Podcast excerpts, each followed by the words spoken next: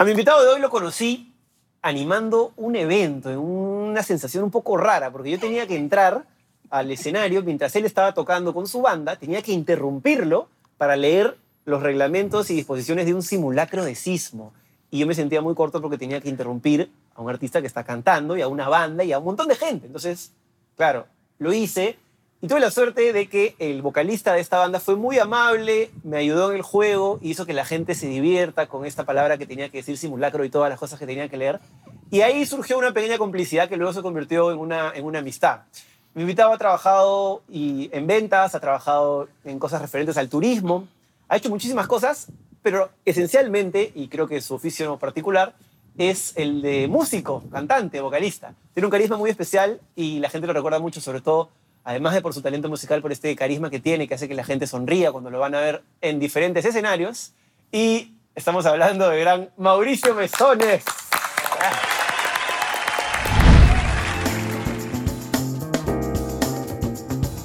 Soy Jesús El Zamora y esto es La Banca. Auspiciado por Cambista, la primera casa de cambio digital del Perú. Aloft Lima Miraflores, marca del portafolio de Marriott International. Qué bonito hablaste. Y estoy esperando a que ahora entre esa persona tan importante, tan bonita. Es que en ese momento yo no tenía la, no sé si la palabra es confianza, conchudez que tengo ahora. Ahora me subo a cualquier escenario y la verdad que hay un mínimo nervio, pero... Éramos tan jóvenes. En esa Éramos época, tan jóvenes. hace como 10 años, yo me subí a un escenario donde habían 5.000 personas. Hola. Hola, ¿se escucha? Y, y claro, tener que meterse en el momento que tú estabas cantando, no sé, te está sonando ahí cariñito y de pronto entra este estúpido a Sí. cortar. Y lo recuerdo con mucho cariño porque lo manejaste de una manera, otro cantante se hubiera podido sentir ofendido, ofendido, molesto, ¿no? Y me parece que rápidamente me pintó un poco tu, tu, tu carácter, tu forma de ser.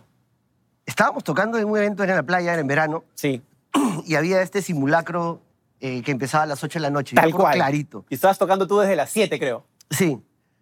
Y, y entras tú a hablar lo del simulacro y, y comenzamos a jugar con lo del simulacro. Sí, la idea era simulacro y ¡ah! ¡Simulacro! Sí, sí. Fue, fue muy divertido. Fue muy divertido conocerte, ¿sabes? Sí, porque además, otro, yo tenía miedo, o sea, además, ustedes eran un grupo conocido, que iba a ser yo, que recién estaba empezando a meterme ahí, me parecía, me parecía algo eh, que podía ser mal visto, y sin embargo, creo que generamos una, una onda que luego se ha ido, no sé, cultivando al paso del tiempo, ¿no? Tanto así que terminaste cantando en mi matrimonio, que fue para mí una de las experiencias más, más chéveres. Y eso me lleva...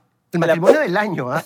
Cuidado que ese fue el matrimonio del año. ¿ah? Gracias, sí, lindo, lindo. Quiero que lo sepan, ese fue el matrimonio del año. La primera pregunta que me vino a la cabeza, justamente evocando mi matrimonio y muchos otros shows donde te he visto, ¿el vocalista de una banda tiene que ser también, casi por añadidura, un animador? No necesariamente.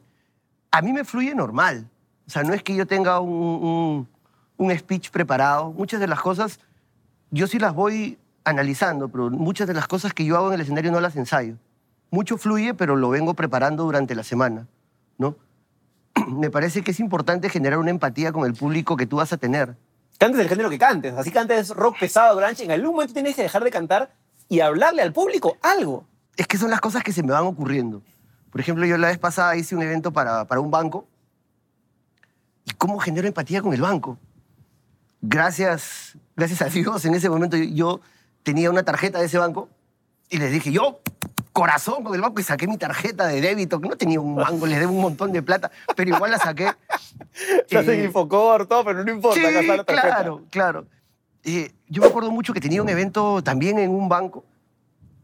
Eh, yo- el evento era el sábado. Entonces yo el viernes o el jueves me fui a la agencia de ese banco eh, hacer como un trámite y me averigüé los nombres de dos personas que trabajaban en ese banco. Y cuando estaba en la fiesta, les mando un saludo a las personas que trabajaban en ese banco, de esa agencia, ya estaban acá. Qué loco, ¿no? Pero hay, hay, hay que tener una sensibilidad particular para estar en esos detalles que no tienen que ver con tu talento musical, con qué tan bien cantes, pero que de alguna manera, sobre todo ahora que eres un solista, bordean y, y delimitan tu, tu marca personal, ¿no? Ojo, no, no es que sea un manipulador calculador, ¿no? Sino No, que me parece, interesante generar una empatía porque hay una cosa que es bien cierta, Jesús, el show lo hace el público. Yo solamente soy un canalizador de la energía y de las emociones.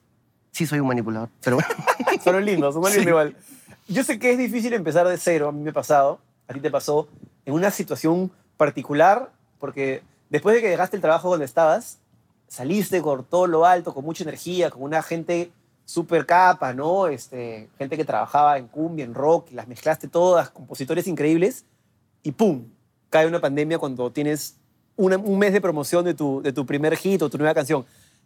¿Cómo se maneja eso y qué tanto puede golpearte el ego decir, la madre, no la habré cagado? ¿Cómo, cómo, cómo te manejaste en ese momento? Nunca me arrepentí de la decisión que tomé. Eso sí. Yo salí de un grupo muy grande eh, en un momento muy importante. Yo dejé de tocar en, la, En el evento deportivo más grande, en el, último, en el único evento deportivo tan grande que va a haber en este país, transmitido a nivel Internacional. mundial. mundial. Eh, y no me arrepiento. Eh, fue un negocio, porque es un negocio que yo empecé con mi familia, literalmente de cero. Cuando yo empecé este proyecto, en caja, tenía 3 soles 90. Así, esto lo empecé así, misio, misio, misio. Y si no hubiera sido por el, por el apoyo de mi esposa, hubiera sido muy complicado, muy complicado. O sea, no es tan bonito como, como, como parece que yo me fui y empecé y ¡buah! de la nada empecé ahí desde arriba, ¿no? Nunca es así cuando te Eh, vas. O sea, es como la, como la película gringa, ¿no? O sea, y- ay, que estás ahí derrotado y después comienzas a entrenar y a prepararte. Y cuando ya estás preparado, ocurre algo y, ¡ah! Y después ¡ah! y ganas la pelea. En Rocky. dos horas. En dos horas. En dos horas. Pero sí, yo creo que mucho me sirvió para depurar muchas cosas esa salida y comenzar a trabajar solo, ¿no? Me di cuenta que, que, que muchas personas no eran amigas mías, sino eran amigas del cantante de. También te debe haber pasado, ¿no? Muchas personas no eran amigos tuyos, sino eran el conductor de. Sí. Es, Sí, sí, es jodido, pero, pero es chévere porque se van, la gente se, va- la gente se muestra como es. Entonces yo salí a buscar amigos, salí a conversar con mucha gente. Hay gente que todavía no me contesta el teléfono. Contéstame, te escribí en el 2019, no seas mal. No me dejes ¿Por, en por qué hago así? Si el teléfono ya no tiene estas Claro, cosas. es así, así, claro. así, o así, no sé. Eh, y sí tuve la oportunidad eh, de, de poder conversar con gente, o sea, que, que me acogiera también gente interesante, ¿no? Mi primera presentación fue en el Vivo por el Rock. Entonces, que es el concierto más grande que hay. Y yo leía mucha gente que decía, pero Mauricio Mesones toca cumbia, ¿qué hace en el vivo por el rock? El vivo por el rock finalmente es la, no sé, la plataforma o el título de un gran festival donde la gente quiere escuchar música. Es que mucha gente no entiende el concepto. O sea, yo tocaba en festivales, he viajado mucho por un montón de partes del mundo. Eh, una vez yo estaba tocando en, no me acuerdo en dónde, era en una ciudad en- en- en Francia, y después de nosotros tocaba, pues, no sé, Emir Kusturica. O sea, y me, pongo- me pones a conversar ahí con Emir Kusturica, estaba en otro festival, nosotros estábamos tocando acá y al costado, después de nosotros tocaba Farrell. O sea, Peso. que, que es una de las cosas que, por ejemplo, eh, no las subimos capitalizar en ese momento. ¿no? Ese- ese- esas, esas cosas debió saberlas todo el mundo en este, en este país. ¿no? O sea, todo el- todos los peruanos debieron saber que tocamos en Qué importante que es el marketing, ¿no? cosa que yo ya me di cuenta, ¿no? Y me di cuenta después, cuando yo tenía una carrera de solista. Eh, yo empecé mi carrera de solista y tenía, no sé, 500 personas en el Instagram. Y en un par de meses 500. llegaste a 20 mil. Yo ahorita estoy en 25 mil orgánicas. Todas mis redes son orgánicas. Había tocado en el vivo por el rock. Yo ya había tocado, le- le- a- aca- acababa de, de sacar una canción. Eh, acabé de tocar con Gianmarco en Trujillo, abriendo los conciertos a Gianmarco. Por el Día de los Enamorados, ahí, ahí- ahí tenía fechas en Cusco, tenía el Festival Alternativo, que es el uno de los festivales más grandes. Y un mes, exactamente un mes después de que, de que saqué mi primera canción, 15 de marzo. empieza, empieza todo esto, ¿no? Es más, yo escuché el mensaje presidencial regresando de tocar. La continuidad que tenía de shows era, era, era brutal. No te quiero decir que, wow, era el artista en crecimiento más grande que... bueno, No, pero tenía... Pero tenías una validación de que la, la decisión que habías tomado era correcta y que el propio, a veces es lo más crudo, el propio medio laboral te lo estaba validando, ¿no? eh, sí, tenía shows toda la primera mitad del año. Toda la primera mitad del año yo ya tenía planificado empezar a grabar el disco en el 2020, eh, eh, en agosto.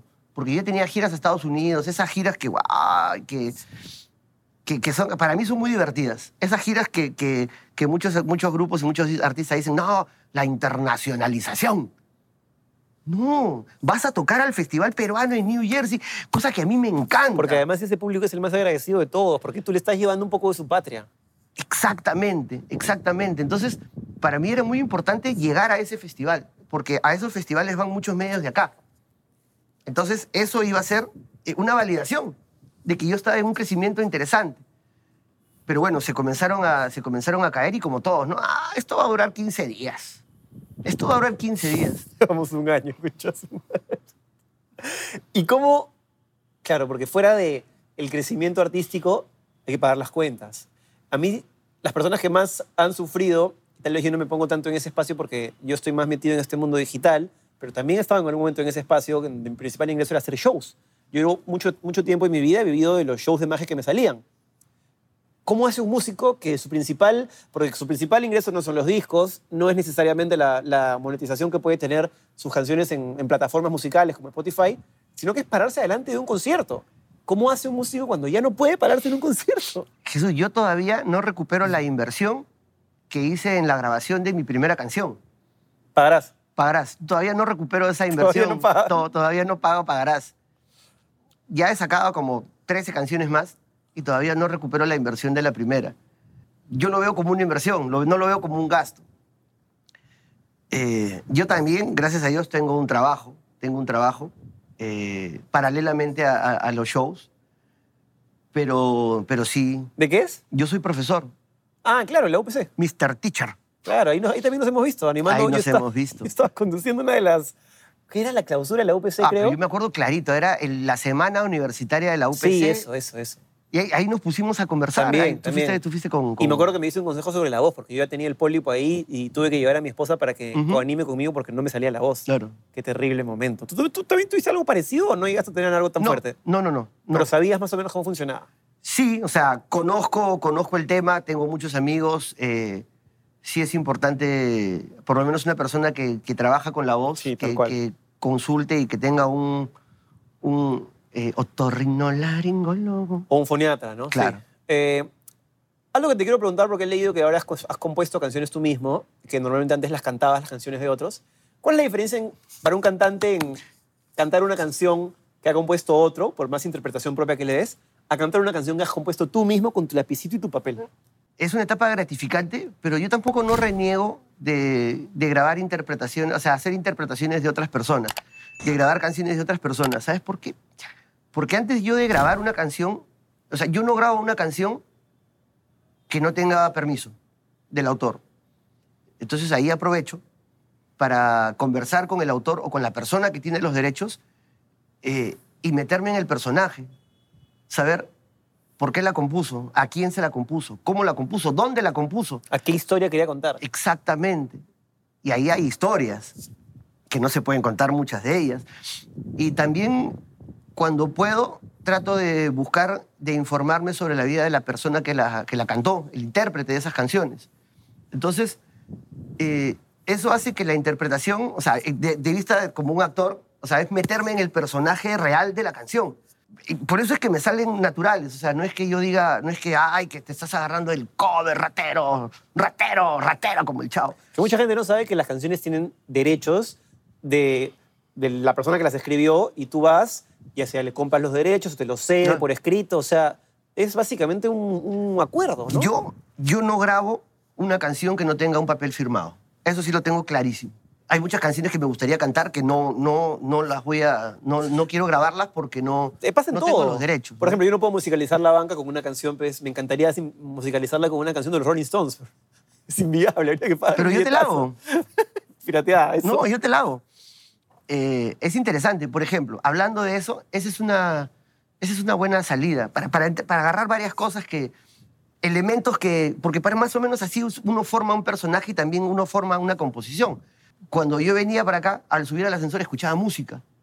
Tú necesitas musicalizar la banca con música. Y ahí hay un trabajo que el músico puede... Que puede Productor eh, musical. Exactamente, o sea, y ahí hay un trabajo de composición, de ejecución, de Arreglos. grabación. Exactamente, entonces, para regresar a la primera pregunta, que paja conversar así, es cuánto está el músico y el artista eh, entregado a su trabajo para poder hacer varias cosas. ¿no? La música está ahí, la música está cuando tú vas a un supermercado, cuando subes un ascensor, cuando, cuando ahora que hay muchos más programas eh, alternativos, por ejemplo, en, medios digitales, eh, se pueden capitalizar eso en música.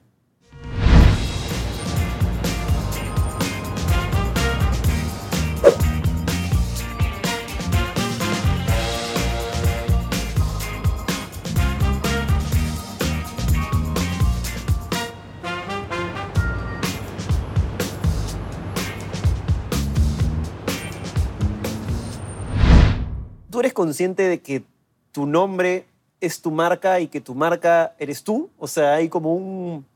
Como que hay una dualidad que antes, antes tú tocabas en una banda y tú eres el cantante de la banda, pero ahora tu marca es Mauricio Mesones, tienes tu logo, que he visto que lo has hecho con esta tipografía tipo de, de típico de los pósters, afiches de, de cantantes de cumbia, ¿no? Que es, es bien chévere, muy inteligente además.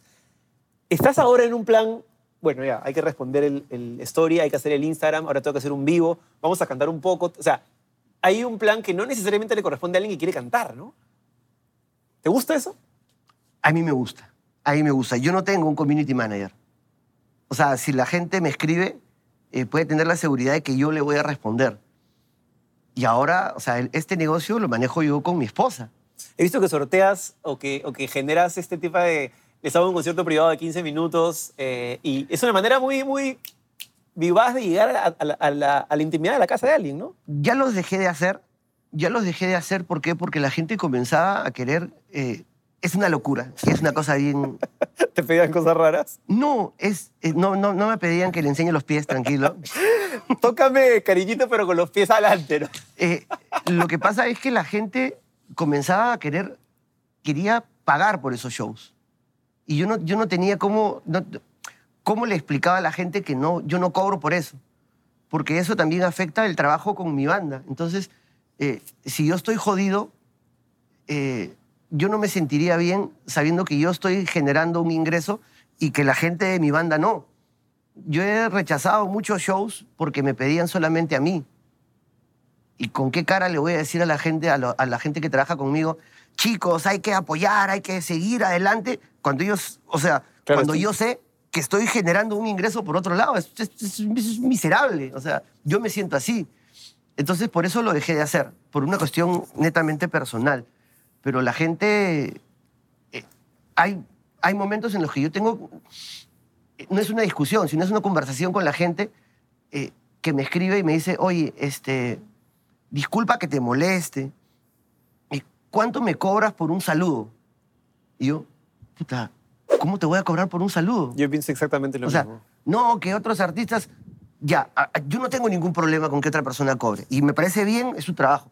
Pero yo no le puedo cobrar a alguien por una muestra de cariño, porque desde el, desde el simple hecho de que ya me busquen a mí, es una muestra de cariño de ellos hacia mí. En ¿Cómo todo caso, prefieres no hacerlo por, no, No. sé, es incómodo, qué sé yo, pero No, cobrarle Jesús. dinero es... Jesús, el Día de la. Madre del año pasado, el Día de la Madre del año pasado, y eso sí tengo que agradecerle a mi esposa que me dio todas las facilidades, yo me la pasé grabando saludos el Día de la Madre. ¿Guitarra en mano o no? Claro. ¿Cómo sería, cómo sería un saludo del Día de la Madre? A ver. Ya, a- para, ¿cómo se llama la mamá? Mi mamá se llama Tessy. Mándale un Tessy. saludo a mi vieja. Hola Tessy, ¿cómo estás? Yo soy Mauricio Mesones. Jesús me ha pedido que te mande un saludo, pero no solamente te voy a mandar un saludo, sino también te voy a cantar una canción, porque hace mucho tiempo que no te ve y me ha pedido a mí que mediante la música te manda un fuerte abrazo. Para ti, Tessy. Lloro por quererte, por amarte, por desearte. Te mando un gran saludo y un fuerte abrazo. Feliz día. Claro, hermoso. Con eso ya está. Entonces- claro, y con ese estribillo, aparte el nivel de saludo, o sea, yo no puedo llegar a eso. Tendría que hacer un truco de magia o algo ¿Cómo, así. ¿Cómo le vas a cobrar a alguien por una muestra de cariño? ¿Cómo le vas a cobrar a alguien por una foto? Para mí, eh, no te puedo decir lo que, lo que significa porque también estaría Chocando con otra persona otras personas, pero yo no lo haría. Sí, estoy Yo no lo 100% haría. de acuerdo. Sobre todo porque, a ver, tal vez que te lo pida alguien, que lo, una empresa que lo va a utilizar para tener mayor cantidad de ventas no, su ahí rubro, les voy es con otro- todo. es- Ahí les voy con todo. a los que tienen ahí sí, ¿no? Pero a una persona que te está pidiendo un saludo por el día de su mamá, que lo va a ver ella y su mamá en celular, Pero ¿sabes qué es lo gracioso, Jesús? Que la gente, la gente que pide un saludo para su mamá sí está dispuesta a pagar. eh, algunas personas que trabajan en empresas grandes lo que te ofrecen es Publicidad, exposición. exposición, exposición. claro. Ya, amiguito, este, ¿y yo cómo voy a pagar la luz? Con exposición. Sí, me la han hecho. Este, ¿Cómo pagar estamos necesitando un mago y, pucha, no tenemos plata para pagar, pero el restaurante te puede ofrecer que su clientela, tú les des sus tarjetas. Ya, bacán. Bacán. Acá está tu nariz, acá está tu nariz. recontra claro. Acá está tu nariz. Hay gente que a veces se pasa de conchudo y no, no valora el trabajo del, O sea, del artista, ¿no? Y no solamente en empresas, también en muchos ministerios. Eh, Eh, sí, dilo, sí, dilo. No, no, con ministerios he tenido... Yo no tra- trato de no trabajar en cosas del Estado porque es, es muy complicado. Pero yo sí trato de siempre llevar la, la- la relación en, en buena onda. ¿no? Me dicen, oye, mira, para esta empresa, sí, un evento gratis. Mira, ¿a ti te se están politiza, pagando? es que O sea, se politiza o sea, el tema. Yo le pregunto, ¿a ti te están pagando? Sí. ¿Y yo por qué tengo que ir gratis? Ya está. Y ahí comenzamos y al final es en buena onda y al final sí me terminan contratando Sí, pues para tenías, otra cosa. tenías, tenías razón, te dicen, ¿no? Claro. Este, fuiste a grabar tu video de... Un video muy bonito, La Cumbia del Amor, a, al Amazonas. Yo te quería preguntar ahí en la selva, lo primero que te quería preguntar es si en algún momento te sentías un poco raro estando personificado con tu guitarra eléctrica sin conectar y en el medio de la, un afluente del río. ¿Te sentías un poco raro o no? No. En todo momento yo supe... El supe- personaje. estaba en personaje. Eh, he recibido muchas cosas bonitas y también muchas críticas, ¿ah? ¿Ah, sí? Muchas, sí, me decían, este, no puede ser posible que no, este, que no te hayas cuidado, en algunos momentos sales despeinado. Y yo, estoy en la selva con 40 grados y tú quieres que no sude. ¿Alguien te dijo salías despeinado? Sí, claro. Sí. Varias personas, ¿ah? Pero es que estaban viendo los detalles y yo lo tomé como que me- yo lo tomé como un acto de cariño y de respeto, como diciendo, oye, mejora esto, ¿no? Y yo Claro. sé que no, no mejora. Pero la verdad que en, en la- No o sea, en, en el Amazonas no es lo último que yo me fijé. Yo más bien me fijaba en qué refrescante, qué chévere, porque además es una. Yo sentía que era como una especie de, tal vez sin decirle un tributo a, a los Mirlos, a Juaneco, ¿no? Vamos a la selva, a la selva de verdad, de la cumbia amazónica que de alguna manera yo he hecho tanto tiempo y que estoy haciendo con sus pinceladas de otras cosas. Empezó, ¿no? O sea, no sé si tuvo que ver con eso, pero. Yo, mira, lo que- la respuesta es larga, ¿ya? El disco que yo estoy haciendo es un disco. No quiero golpearme el pecho y decir, ah, yo soy el primero que está haciendo esto de acá. Eh, este es un disco real, eh, es un real homenaje a la música tropical peruana. Todavía no sale el disco. Eh, es, un, es un real homenaje a la música tropical peruana eh, y a la cumbia en general peruana. Y también es un homenaje al Perú, porque el disco es, es un disco que tiene un concepto, es un disco que tiene una idea, una curaduría. Son canciones propias eh, y lo que estamos haciendo es componer en base a las diferentes formas como se toca la cumbia, la música tropical en el Perú. Y además la cumbia en el Perú no solamente es amazónica, sino que tienes, no sé, pues, que a no es lo mismo. Agua Marina en el norte, Es- tienes a la gente de la cumbia en Chiclayo, en Monsefú, La que es otro cumbia tipo de cumbia sureña, la cumbia sureña es todo un, es un mundo diferente. Eh, hasta la cumbia costeña. En el mismo, eh, o sea, acá nomás en Guarochirí hay una forma diferente de tocar cumbia, que es la cumbia guarochirana de los cumbia con saxo de la Revelación 540. Escúchenlos. ¿Y qué le, qué- qué le pasa al peruano con la cumbia? ¿Por qué es el género, o sea, por qué desplazó tanto la salsa por un momento? ¿Por qué la cumbia reventaba lugares? ¿Qué hay con la cumbia y el peruano que hay, o sea, los, los cuchillos de chacalón, el sufrimiento? ¿Qué onda con esto? Yo creo que, para empezar, es uno de los géneros más democráticos que hay. Eh, primero porque, bueno, vamos a llevarlo como cumbia, ¿ya? Pero la cumbia es colombiana. Hay, formas, hay diferentes formas. Yo creo que la, la- la- la- cumbia, la música tropical, se sabe adecuar muy bien a la zona geográfica en la que está. No es la misma cumbia que tú escuchas en el norte, eh, que escuchas en el sur, que escuchas en, en la selva, que escuchas en Lima, hasta en el mismo norte. No es lo mismo, no es, no es- cuando me preguntan, ¿a quién prefieres? ¿A Aguamarina, Armonía 10 o al Grupo 5? No se puede comparar porque son sonoridades Chiclayo, diferentes. Piura y... Claro, claro, son, son cosas diferentes, son sonoridades diferentes. Eh, y no puedes comparar con grupos que ya son instituciones, tienen más de 40 años. Entonces, O sea, ¿tú crees que es algo cultural? sí, yo creo que sí. Y yo creo que todavía, todavía hay mucho rechazo hasta ahora hacia el género tropical. Hasta ahora hay mucho, yo sí genero, yo sí veo mucho rechazo. Eh, la vez pasada salió un ministro o una persona a decir que esta era una cuarentena chicha. ¿Por qué? ¿Por qué lo chicha tiene que ser malo? Como cuando dicen que eso es una la payasada. criollada- y La seguro- criollada. ¿Por qué? ¿Por qué? La música criolla, claro. ¿Por qué? Son, son, son jergas entiendo cuando alguien, no sé, pues dice, esta autoridad es un payaso. ¿Y por qué? ¿No? El payaso es un género, es un trabajador que se maquilla y se viste y es un artista que performa en un escenario. Creo que es una, una jerga mal entendida, pero efectivamente va creando en la cabeza la idea de que la chicha o que el payaso o que la criollada es algo negativo y, y hay que romper ese esquema, Es ¿no? que hay que comenzar a, a- a sacarlo. Yo creo que mucho parte de, de la información, ¿no? O sea, hay grupos que hacen reggae y la gente sigue pensando que hacen rock. bueno, eh, pero yo sí creo que la, la música tropical peruana eh, es un género maravilloso. Es el género que a mí me gusta, es el género que yo hago. Yo no me, yo no me estoy subiendo a un coche que no es mío. Claro. O sea, yo si, si yo estoy acá es porque yo conozco de lo que estoy Tenías un hablando. tatuaje que hablaba de la cumbia, creo, ¿no? ¿O No, no, no, ese es Tommy. Ah, sí. Tommy, mi hermano.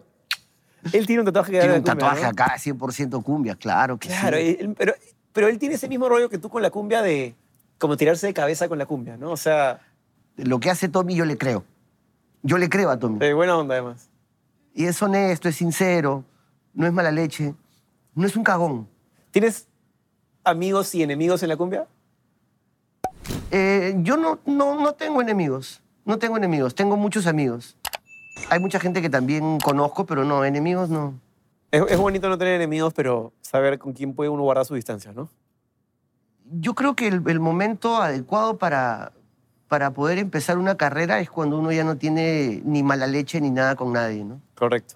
Me queda claro que no volverías a cantar específicamente donde trabajabas antes, en la, en la banda que trabajabas, pero ¿volverías a cantar en una banda o lo tuyo a partir de ahora es ser solista? A mí, cuando yo, cuando yo fui este agente libre, o sea, futbolista sin equipo, me llamaron muchas personas. Me llamaron muchas personas, muchos grupos grandes para, para, para tocar en sus grupos, ¿no?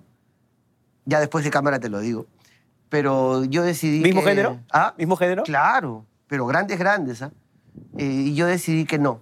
Decidí que no, yo ya no quiero trabajar para nadie más. Al final termino trabajando para mi esposa, ¿no? Pero Mejor, pero vives con ella, ¿no? Sí, claro. Está más bonito. Sí, mira, el, para regresar, porque ¡ay! el video de la cumbia del amor es parte de todo un, de todo un bloque de varias cosas, de varias cosas. El, es un proyecto de tres años todo esto. O sea, no es, no es así, este, ah, ya, la locura, ¿no? Es un proyecto de tres años, ¿no? Cuando empieza todo el tema del COVID, de la pandemia, eh, bueno, yo soy, yo, mi barrio es el centro de Lima.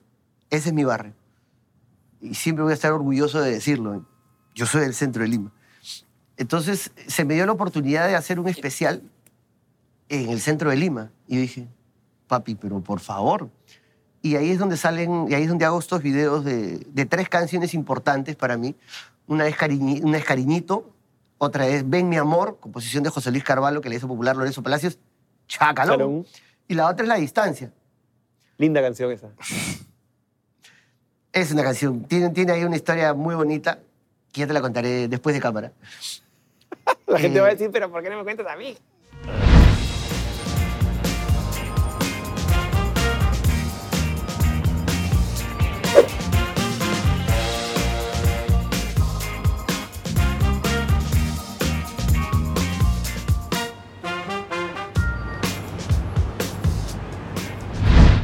Estábamos en tiempos de pandemia, es, es- es una imagen muy bonita porque agarramos tres, tres partes importantes de la Plaza de Armas en plena pandemia. Cuatro de la tarde en mayo. El sol es increíble.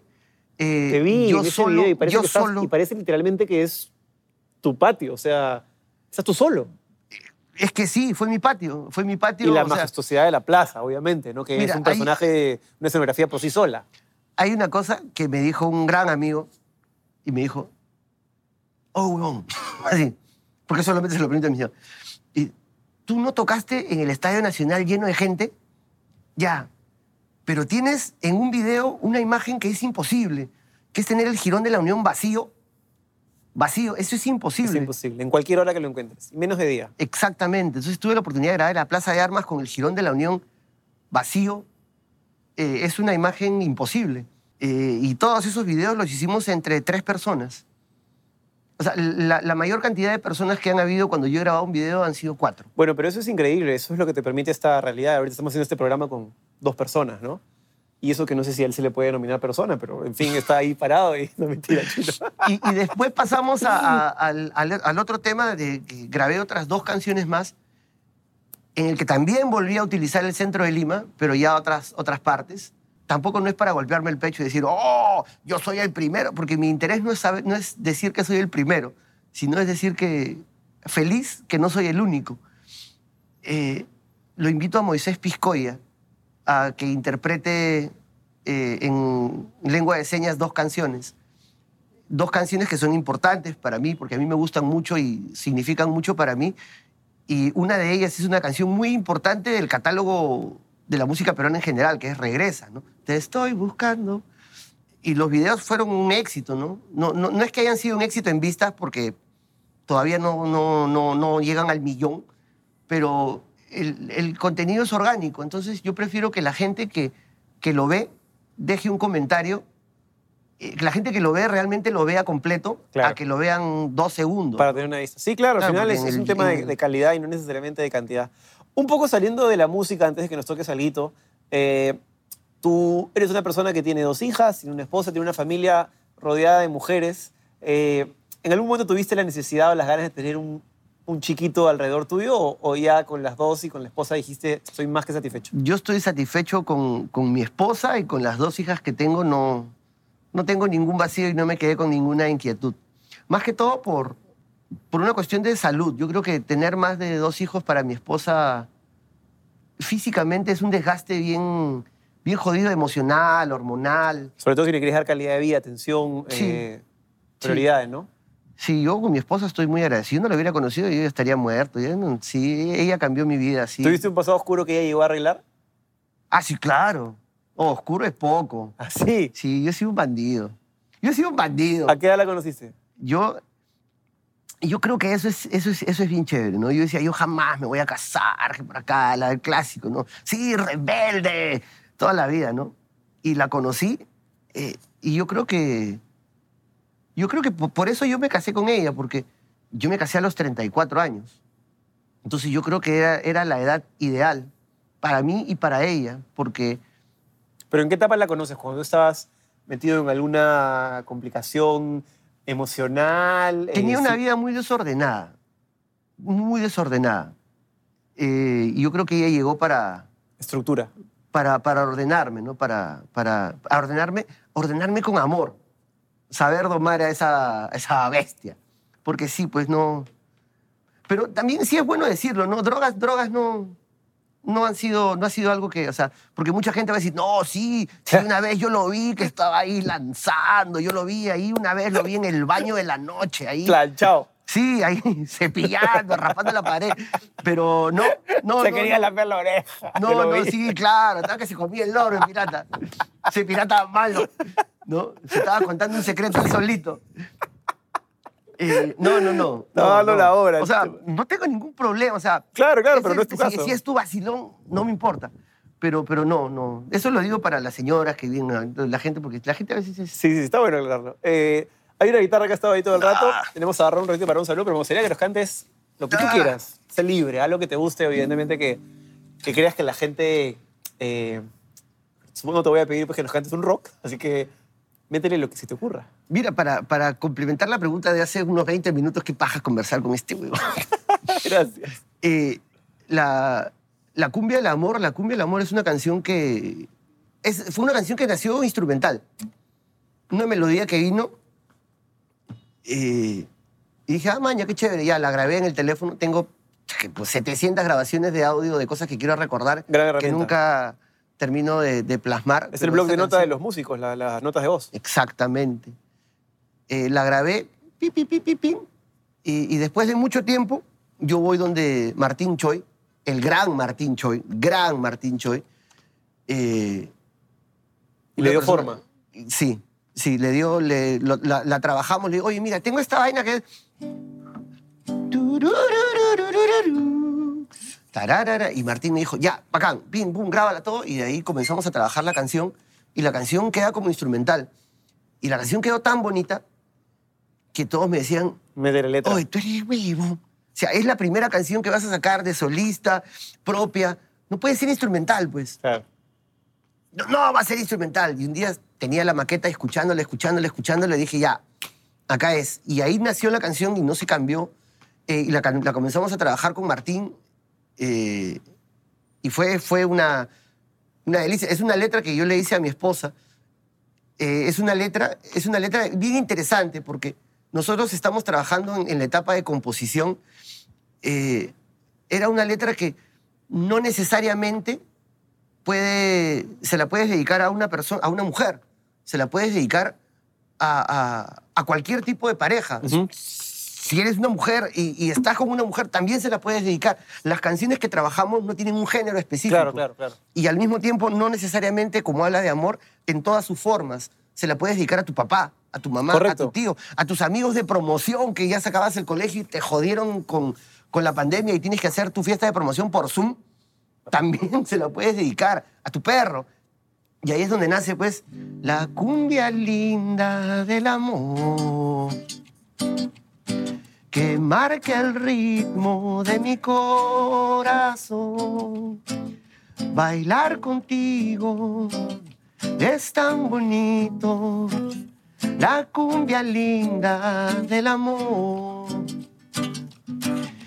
Y estoy pendiente si me llamarás para saber cuándo vendrás.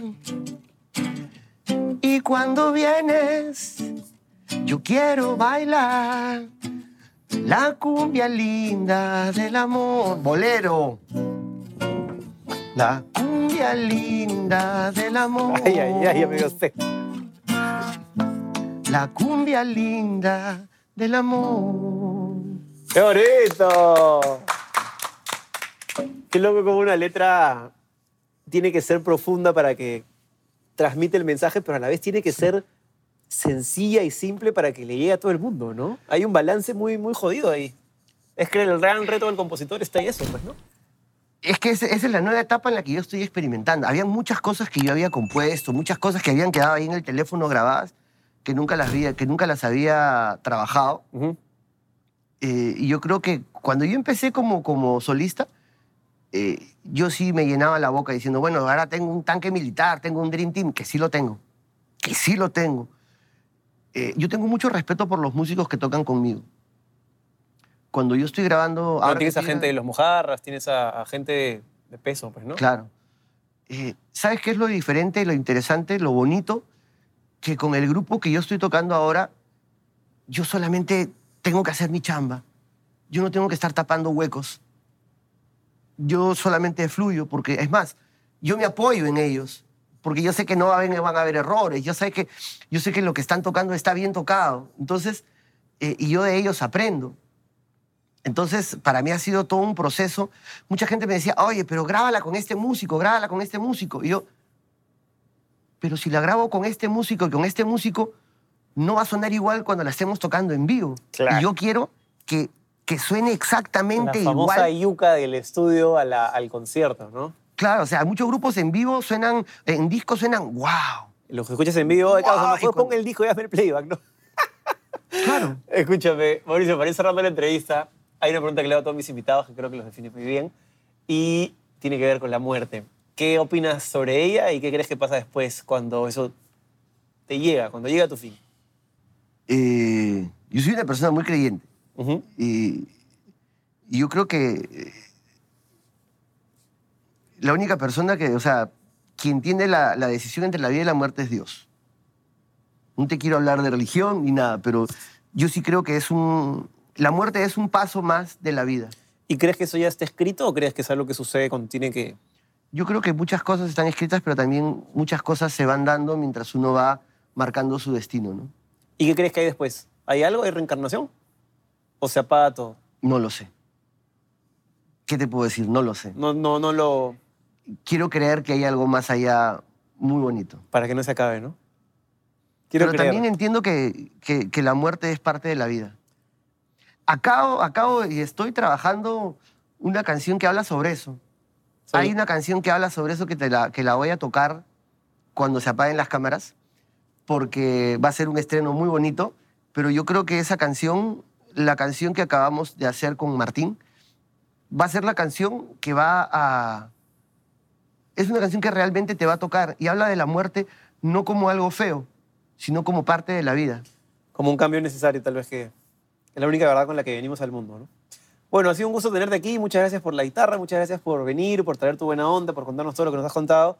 Y estoy seguro que la gente te va a poder conocer de un poquito, tal vez de una manera distinta, que por ahí no se, no se puede ver en, en la tele o en lugares donde el tiempo pasa más rápido, ¿no? Muchas gracias.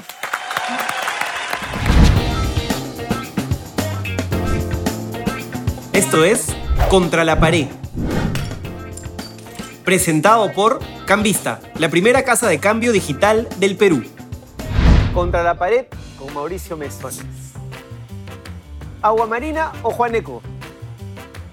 No se pueden comparar, no se pueden comparar a los dos grupos, me parecen que son importantísimos y son instituciones. No eliges a ninguno. A ninguno. ¿Alianza, la U o da igual? Alianza campeón toda la vida. Con el permiso de todos, quiero Voy a cantarle a mi alianza. Te, te, te. Qué linda, Composición de Juan Rebasa, Qué es linda- el mismo compositor de Muchacho Provincial. qué linda canción. ¿Pedir delivery o cocinar? Cocinar. ¿Twitter o Instagram? Instagram. ¿Rubias o morenas? Es que mi esposa no es ni rubia ni morena. Castañitas. Está bien. Complete usted la frase. Si no hubiera sido cantante, yo... Si no hubiera sido cantante, yo hubiera sido arqueólogo. Julio Cetello. Lo más rico de la cumbia es... El ritmo, la cadencia. Lima es una ciudad muy... Es muy de puta madre. El éxito es... La felicidad con mi familia. De mis viejos aprendí... De mis viejos aprendí todo, grandes cosas. Mira, de mí pueden decir lo que quieran y, y es muy probable que todo sea verdad, pero nadie va a poder decir que arrugué Y finalmente... Venir a la banca ha sido... de puta madre. ¡Eso! Muchas gracias. Este programa fue grabado en el Hotel Aloft, Lima Miraflores. Bioseguridad en la grabación. Somos un equipo muy reducido para la grabación. En todo momento mantenemos el distanciamiento social y seguimos los protocolos de bioseguridad. Nos realizamos pruebas periódicamente. Usamos correctamente la mascarilla. Solo al momento de la entrevista, el presentador y el invitado se la quitan manteniendo el distanciamiento social. El área de grabación es al aire libre y es constantemente desinfectada. Somos muy precavidos y protegemos a todas las personas involucradas. Ojalá hayan disfrutado del programa y estén a salvo. Para que no te joda el huevón de Mauricio diciéndote, oye, ¿dónde estoy? ¿Por dónde entro? Yo era el huevón que te estaba escribiendo. Ni escuché. vos. Elegante de butica, otra cosa. Siempre, siempre, mi hermano. Con cruzadita de pie. Todo, Por gamba, favor, todo. por favor. Completa el servicio. Esto fue La Banca. Con Jesús Alzamora. Auspiciado por Cambista. Aloft Lima Miraflores.